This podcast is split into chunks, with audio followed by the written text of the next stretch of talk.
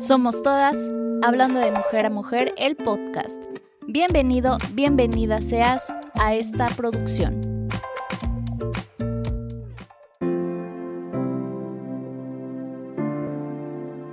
Yo soy Cintia Toledo, estudiante, próxima comunicóloga, feminista, chivermana de corazón, me hago la influencer en Instagram y me llaman Siete Vidas. Hoy estoy aquí para ser la voz de muchas y muchos sobre la violencia de género. Acompáñame en este camino y en esta temporada para la concientización de estos actos. Bienvenido, bienvenida seas. Éale. Hola, hola chicos, chicas, hermanos, hermanas. Espero estén teniendo un excelente eh, inicio de año, excelente día, excelente tarde, excelente noche a la hora que nos estés escuchando. Hoy es nuestro primer programa, nuestro primer capítulo y hoy me complace eh, decirles que me, me va a tocar hablarles de una experiencia muy personal que nunca le he hablado tan a fondo como lo voy a hacer en este capítulo, en este primer capítulo. Pero, primero lo primero, vamos a, dar unas pequeñas definiciones de lo que es violencia, ¿no?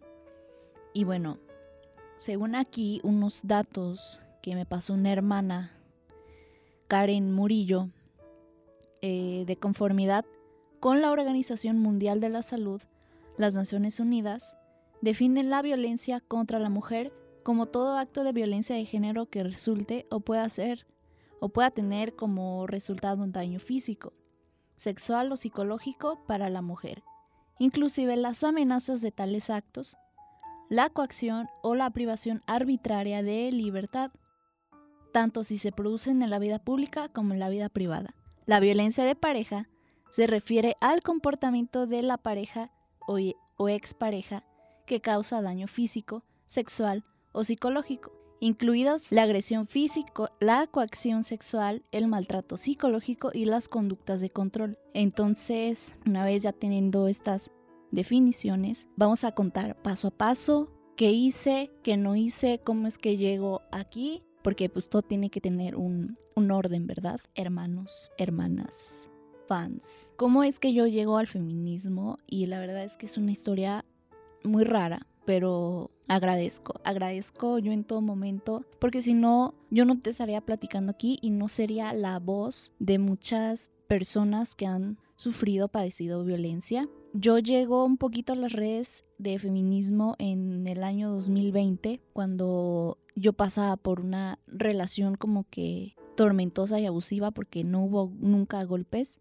pero sí hubo muchísima violencia psicológica, mucha violencia verbal, y la verdad es que se venía la, marcha del, 8 de marzo y pues se venía el paro del 9 de marzo, que mucha gente estuvo en contra de, de ese paro y va a seguir estando en contra. Yo ya empezaba a tener como que amigas que se estaban inclinando 100% a un feminismo de, oye, ya pasé por tales cosas, ya había pasado tal historia como para decir, me estoy convirtiendo en una mujer que se está adentrando en, en estas ideologías, en estas corrientes, pues para saber un poquito más también de, de, nuestra historia, porque el voto no, no se consiguió así nada más sentaditas, ¿verdad? Veo que van subiendo posts en Instagram, en Facebook, y la verdad es que yo decía, no manches, o sea...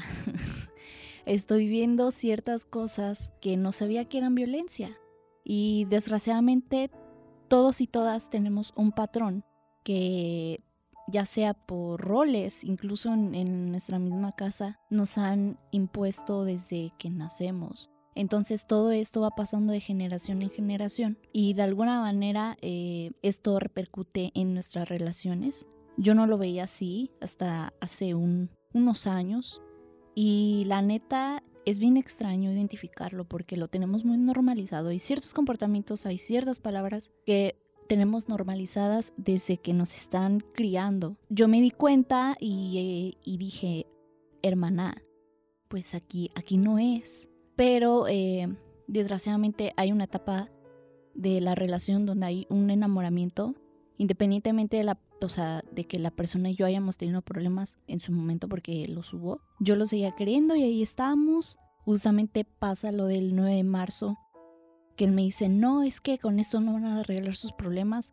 Pues no, hermano, pero imagínate un día que maten a todas las mujeres, ¿qué van a hacer, no? Entonces yo le dije a la persona, sí, esto no soluciona los problemas, pero realmente eh, imagínate un, un día que llegues a tu casa, no esté tu mamá ni tu hermana. ¿Qué vas a hacer? No me respondió nada, pero obviamente eh, ciertas personas como que todavía no ven ese alcance de, pues te puede pasar algo independientemente de quién seas, porque no tenemos ni la culpa de cómo vayamos vestidas. Eso es totalmente un mito de, es que tuvo la culpa porque iba, iba muy provocativa. Hermano, tu educación no tiene nada que ver con la ropa que se ponga la persona, sea hombre o sea mujer, porque también ha pasado en casos de que también acosan a los hombres en la calle. Lo que podemos concluir de esa pequeña fracción de ese lapso de cómo llegó al feminismo, y todavía viene lo mejor, ¿eh? pues ya no vine a la escuela ese 9 de marzo, yo me quedé en casa. El leer que, pues, que tu pareja te dice es que eso no, no soluciona nada.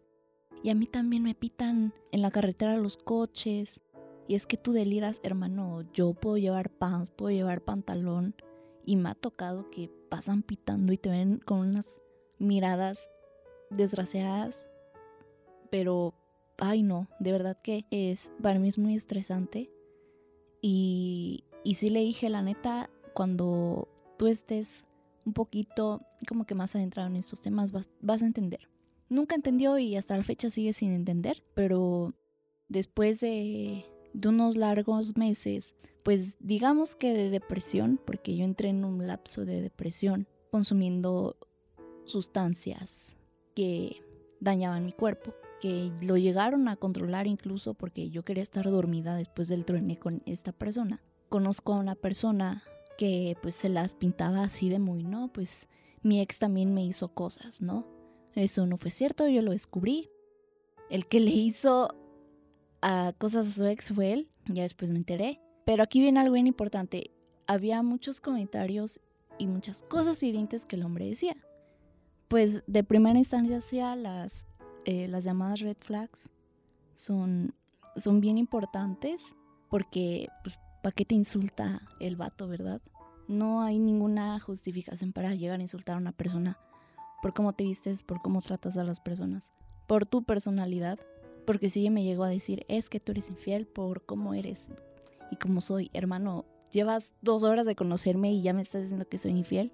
Pues no, ¿verdad?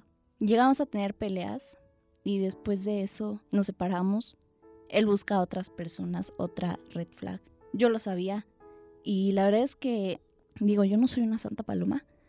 Digo, estaba en toda su, en toda su libertad de buscar otra persona. Pero, ¿qué es lo que pasa? O sea, el vato me buscaba a mí y pues buscaba a la otra persona, pero el vato quería seguir teniendo un control sobre mí. Otra cosa bien importante. De, después de eso, pues regresábamos, cortábamos, era lo mismo de siempre y hubo un momento donde me amenazó así de te vas a arrepentir, groserías, groserías. Pues yo me asusté. La verdad es que en ese momento yo no me di cuenta y me asusté bastante. No le dije a nadie, error mío. Me aguanté, me aguanté vara.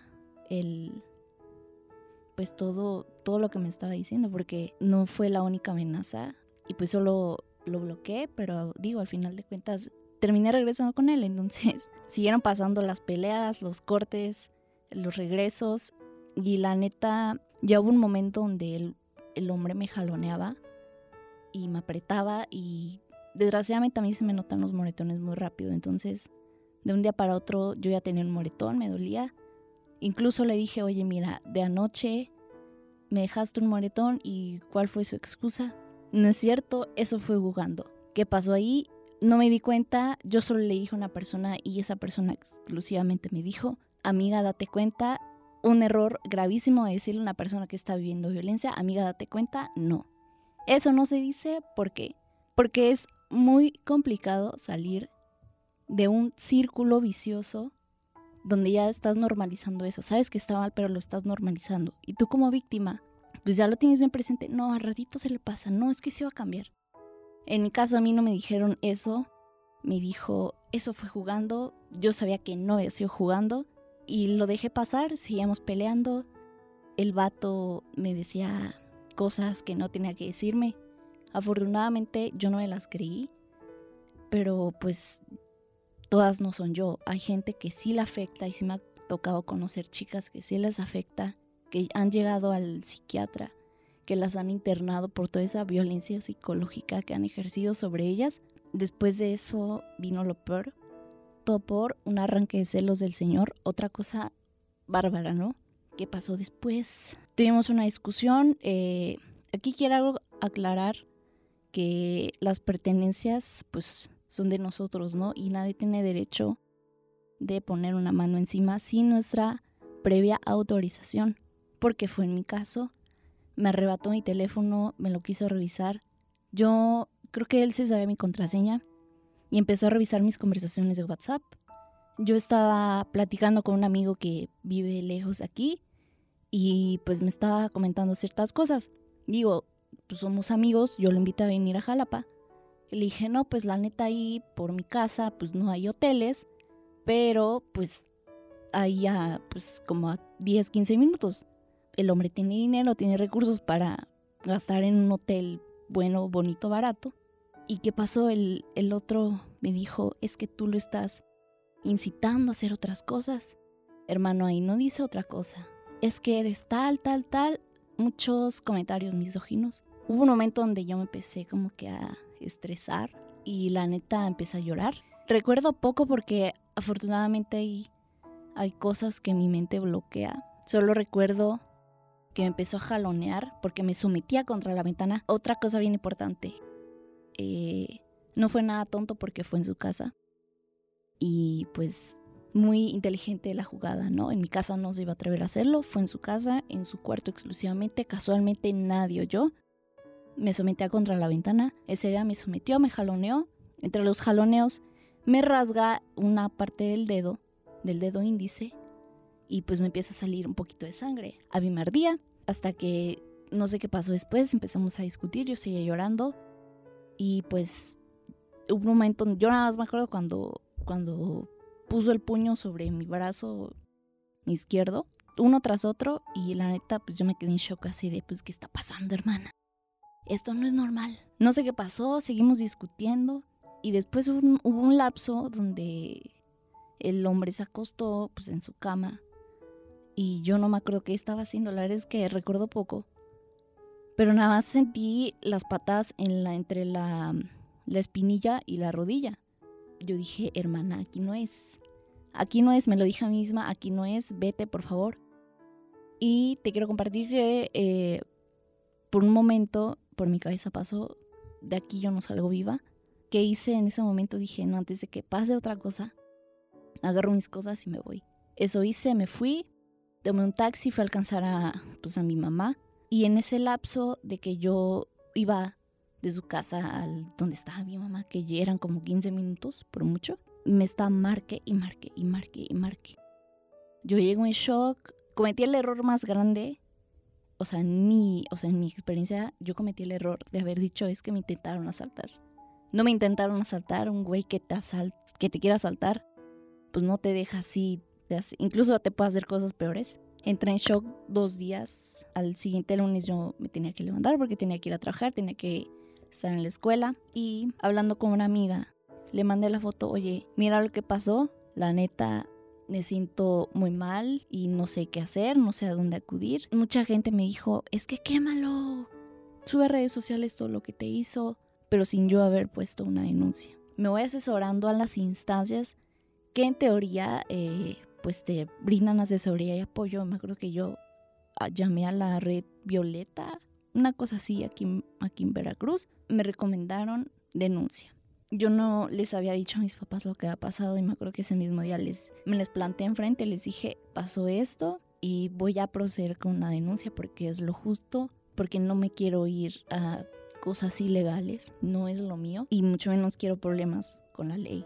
Al siguiente lunes puse mi denuncia y me parece que a las dos semanas, una semana y media, yo subo a Instagram, ya una vez puesta la denuncia, yo subo a Instagram, pues todo lo que me ha pasado, dije, tal persona me hizo esto, no di detalles, solo dije, tal persona me hizo esto, subí la foto, todavía tenía morado el brazo. Y la neta me empezaron a, escribir chavas, no, qué valiente y qué fuerte. Y me escribió justamente una, una chica, me dice, amiga, valoro mucho tu valentía y tu fuerza.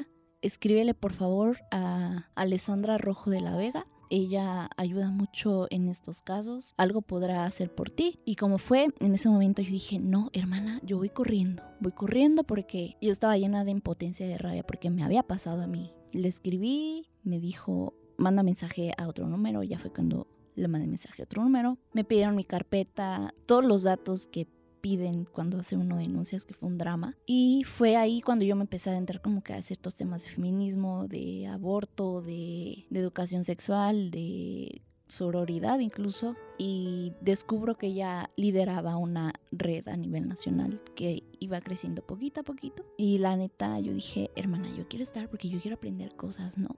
Ahí viene lo bueno. Mandé mis documentos a, pues, el correo y ya, me aceptaron, me agregaron al grupo. Entonces, pues yo empezaba a leer comentarios de otras chavas que habían pasado por cosas similares, por otras situaciones, que justamente esas circunstancias las habían llevado ahí. Y de alguna manera, ese grupo era bien, bien unido, neta. Hasta, hasta extraño el, el grupo afortunadamente creció y se expandió, ahora se llama la tribu de No es una, somos todas, pero ya nos tienen como que muy separaditas. Entonces, es así como yo llego al feminismo.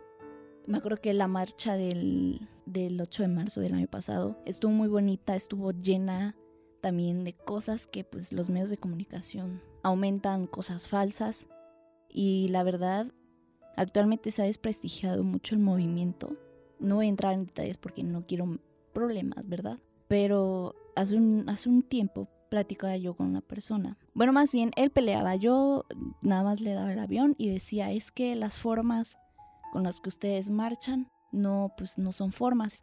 Porque hay muchas versiones de las marchas feministas, aquí en México y aquí en Jalapa. Entonces me dijo, no, es que eh, están destruyendo cosas y casas y las cosas que destruyan, ¿no? Entonces yo le hice una aclaración, la verdad es que, te voy a ser honesta, hay eh, ciertos bloques que son patrocinados para que hagan los, los destrozos.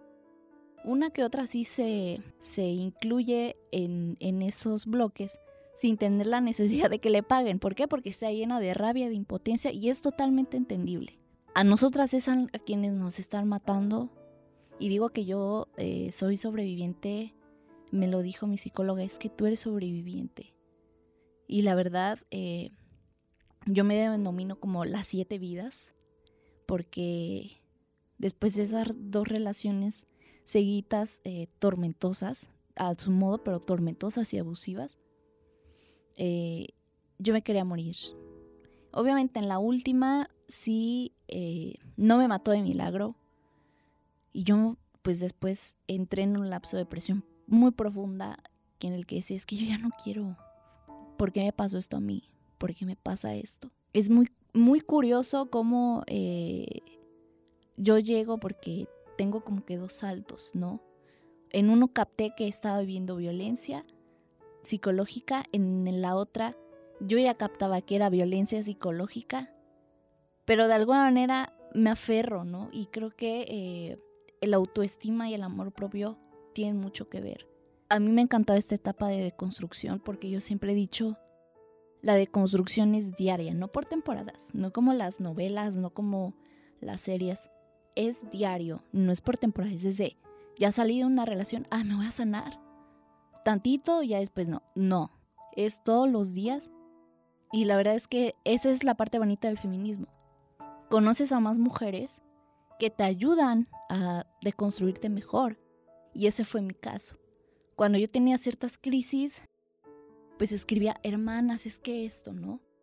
O tenía algo que platicar o quería platicar, hermanas, esto. Y las mismas eh, chavas igual lo hacían. Me creo que hacíamos Zooms y platicamos de nuestras experiencias cuando se necesita difusión de algunos desaparecidos, desaparecidas, se unen. Estos grupos de verdad que son muy unidos, porque independientemente de que todos tengamos eh, diferencias eh, en todos los aspectos, porque así somos los humanos, no todos vamos a ser iguales, sino todos seremos robots. Es eso, la unión, la unión y con ellas la sororidad. Yo aprendí a ser muy sorora con ellas. Porque yo, yo antes de pasar justamente ese lapso decía, es que porque te dejas, es que a mí ahí no es. Ya cuando yo lo pasé, ya cuando yo lo viví, dije, es que no me digas eso, porque si más me lo dices, va, va, va a ser un choque de ideas de lo que me diga él, lo que me dices tú, lo que pienso yo. Y no, la verdad es que esos comentarios son muy duros. No es que no hagamos caso. De alguna manera, la gente que vive violencia es manipulada de muchas maneras. Digo, no soy psicóloga, pero es evidente, porque yo lo viví, que hay, una, hay cierta manipulación y es muy triste que ese tipo de personas eh, no obtengan un, un castigo, un, algo que ante la ley los tenga catalogados como esta persona estuvo, eh, no sé, encerrada en la cárcel, eh, tuvo una multa por violencia de género. Y ese fue mi caso. Mi agresor no tuvo eh, un castigo. ¿Por qué? Porque yo también quisiera saber lo mismo, hermanos. Le atribuyo a que las instituciones no hicieron su trabajo. Bueno, yo desistí a los dos meses cuando yo le platico a otra persona que había existido me pregunta, ¿a las dos semanas? Le dije, no, a los dos meses. ¿Por qué? Porque es una gastadera de energía, de tiempo y de dinero. Y fue cuando yo dije, ahí no es mi zona de paz. Y el haberlo denunciado me liberó un poquito. Y todos los trámites de alguna manera te liberan. Pero hay una cosa bien grave, la revictimización en la ministerial. Se los juro, hermanas y hermanos. Yo ya contaba las cosas tan natural. Me, se lo conté a una persona eterna me dijo, oye, es que ya, ya lo dices muy normal y muy natural. Y mi respuesta fue, sí, porque todos los días que voy a hacer mis trámites lo están pregunte y pregunte y pregunte. Hay un momento en el que tu chip dice, pues ya cuéntalo X, o sea, lo estás contando a cada rato, pues ya, o sea, en mi caso sí fue de, pues lo estoy contando a cada rato. Ya me harté de contarlo a cada rato, porque es volver a revivirlo una y otra vez. Y de alguna manera lastima. A mí me lastimaba en su momento. Ya después era de, pues me acuerdo, me duele, pero te lo sigo contando. Para mí la ministerial, se los juro que fue un martirio total. Es así como yo llego al feminismo y hoy este espacio, a partir de ahora es tuyo. Cuentas conmigo para todo lo que necesites ante estas situaciones. Ya digo, yo no soy psicóloga, pero sí te puedo enlazar con personas expertas, incluso eh, si no tienes la posibilidad económica, también para que busques una abogada, asesoría, porque en su momento yo estaba bien, bien perdida, no sabía ni a dónde ir. Me tocó vivir todo el proceso sola. Y la, la verdad a mí no me gustaría que otras personas vivieran lo que yo viví en ese proceso. Ir sola a todos mis trámites. Es bien pesado porque te quieres tirar a llorar en cualquier momento y yo me tuve que aguantar, porque era de, tengo que llegar a mi casa, tengo que llegar al trabajo. Eh, luego tenía que prender la cámara en las clases y pues ahí me veía toda mal, ¿no? Me gustaría decirte es que tuve el apoyo de todos y todas, no. Hubo amigos, entre comillas amigos, que me dieron la espalda. Y hasta más el ex anterior a esa persona, o sea, que, con el que también viví una relación abusiva, pues hasta me dio su apoyo más que incluso los amigos, ¿no? Me separé de amistades que desean ser amistades. Pero cuando yo les pedí ayuda, me dijeron, es que ahorita no puedo. Pero, amiga, date cuenta, ¿no? Yo no quiero que eso te pase a ti. Independientemente en el lugar donde estés, búscame en redes sociales, hermana. Yo ando ahí en el chisme y la verdad es que me encuentras en Instagram como arroba eh, CintiaAR04. Esa, esa mera soy yo si no quieres, como que hay un intermediario de, oye, ¿qué puedo hacer? Le puedes escribir a la hora tribu de No es una, somos todas. Eh, la encuentras en Instagram como arroba no es una, somos todas. Ellas reciben tu mensaje, Me parece que en el feed eh, de su perfil tienen la historia destacada de a dónde puedes marcar. Si te urge, marca. Si no te urge, escribe, pero aún así te van a atender muy rápido. Y la verdad, en mi experiencia, sí me ayudaron con, con la agilización de ciertas constancias, de ciertos movimientos. Digo, no, no le hicieron nada, pero pues sí agilizó un poquito ciertas cosas. Pues ya no pasó nada porque yo existí y la verdad no me arrepiento de haber existido porque me dio mucha paz. Fue cuando yo dije, necesito un momento para mí, necesito volver a nacer, más de lo que ya había renacido. Por hoy ha sido todo. A mi Instagram también puedes enviar cosas que quieras compartir. Y la verdad, eh, te voy a dejar con una entrevista bien especial con Paloma Barraza, que es de Durango, con la que mejor tuve relación en, en la red. Desde tu experiencia, desde tu perspectiva, ¿qué, ¿qué es lo que piensas? ¿Qué es lo que opinas de las relaciones abusivas? Híjole, es un tema bien complicado y muy común. Yo eh, soy, soy maestra, me dedico a la, a la, docencia y a la investigación y he tenido la oportunidad de eh, dar clases en, en, preparatoria.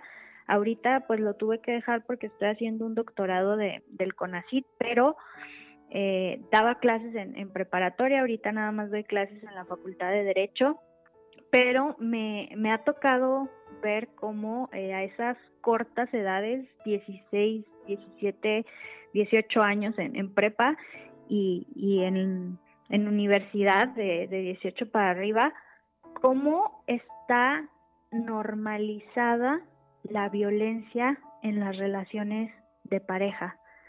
Se ve normal, se ve como algo común y pues me ha tocado también eh, por mis líneas de investigación impartir talleres en, en estas eh, escuelas, en estas esferas de jóvenes y, se sorprenden, se sorprenden cuando, cuando les digo eh, que eh, los celos, por ejemplo, es una forma de, de ejercer violencia psicológica que muy fácilmente se puede convertir en violencia física. Y ellos como, o sea, ven muy normal los celos, como si fuera parte de la relación que a fuerza hay que celar a la pareja y, está muy normalizado el hecho de, ejercer control también sobre, sobre la otra persona, como de que compartan sus contraseñas o de que tengan acceso al celular de la otra persona y son comportamientos abusivos y violentos que están muy normalizados y eso es lo más preocupante. Si, si no se le nombra un problema como tal, pues muy difícil vamos a poderlo identificar y combatir. Entonces necesitamos mucha información sobre estas conductas violentas en las relaciones de pareja para que se desnormalicen, para que se dejen de ver como parte de deshacernos de estos mitos del amor romántico, porque aparte, más que normalizarse, luego se romantizan estas cosas. ¿No? Y, vemos casos como, ay, es que me cela porque, porque me quiere, porque le importo. Y, y es bien complicado deshacer todas esas ideas que traemos del amor, que muy lejos de ser amor son violencia, y, y tenemos normalizados lamentablemente y necesitamos trabajar mucho, mucho al respecto. Entonces, lo que yo opino es que ahorita eh, esos son los grandes retos desromantizar la violencia y desnormalizar la violencia porque lejos de ser excepciones son, son las reglas generales. La mayoría de las relaciones tienen estas conductas de, abuso, de violencia, que ahora llaman los y las jóvenes eh, relaciones tóxicas, pero pues hay que decirle a las cosas por su nombre, ¿no? decirle tóxico y, normalizar esa palabra, utilizarla regularmente, luego le, le resta esa importancia, ¿no?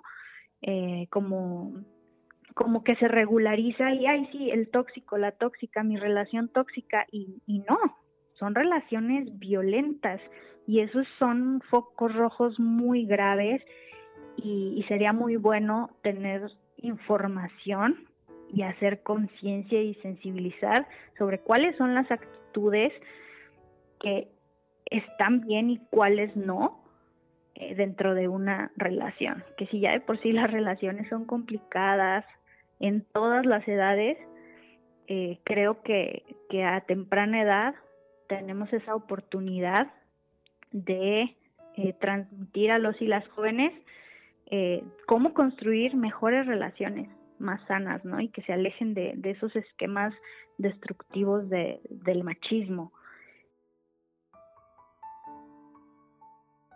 Esto es tu espacio. Gracias, hermanos y hermanas, por la historia de los exes. Ah, no es cierto. Pero eh, es así como yo llego a las ramas del feminismo, como yo me topo con Alessandra, con la red y con muchas personas que hayan estado. Así que eh, muchísimas gracias. Espero te haya gustado. La neta estoy bien nerviosa. Pero espero te haya gustado este, este primer programa. Se van a venir cosas muy bonitas durante esta temporada. Y Ale.